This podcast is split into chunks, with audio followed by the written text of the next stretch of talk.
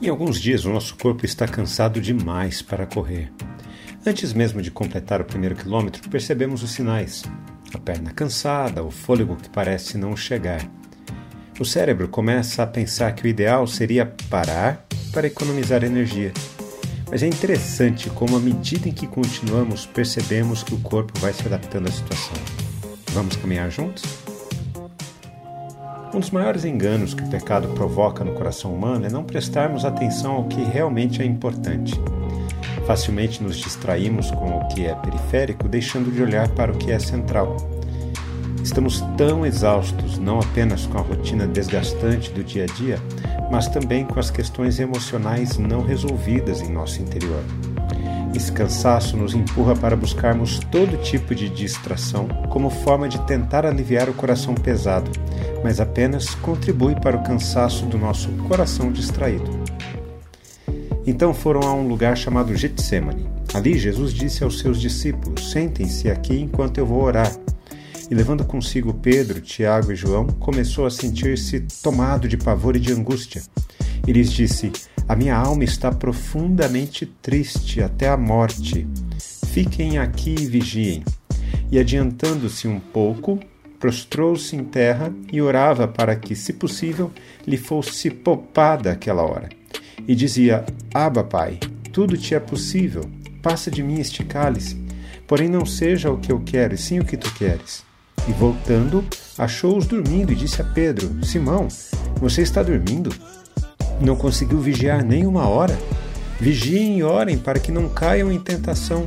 O espírito, na verdade, está pronto, mas a carne é fraca. Retirando-se de novo, orou, repetindo as mesmas palavras. E voltando, achou-os outra vez dormindo, porque os olhos deles estavam pesados e não sabiam o que lhe responder. E quando voltou pela terceira vez, Jesus lhes disse: Vocês ainda estão dormindo e descansando. Basta! Chegou a hora. O filho do homem está sendo entregue nas mãos dos pecadores. Levantem-se, vamos embora. Eis que o traidor se aproxima. Nesta passagem, vemos a importância da oração em meio às situações difíceis da vida. Jesus sabia que em breve ele seria entregue e passaria pela cruz.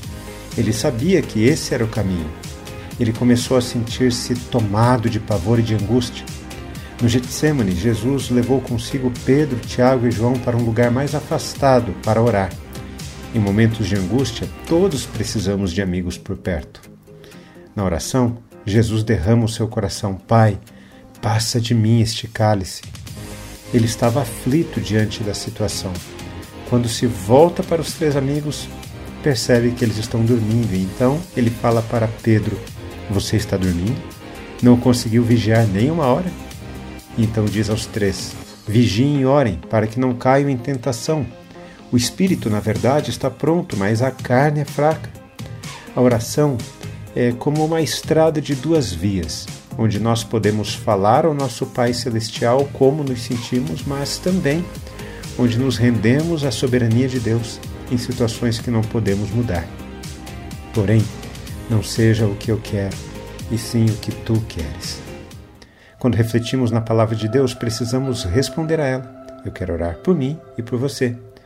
Glorioso Pai, ensina-nos a orar nesta dimensão onde podemos derramar o nosso coração, mas também nos submetemos à Sua soberania, para que vivamos sempre a nossa vida para a Tua glória, em nome de Jesus. Amém. Forte abraço a você, meu irmão minha irmã. Nos falamos em nosso próximo encontro, está bem? Até lá!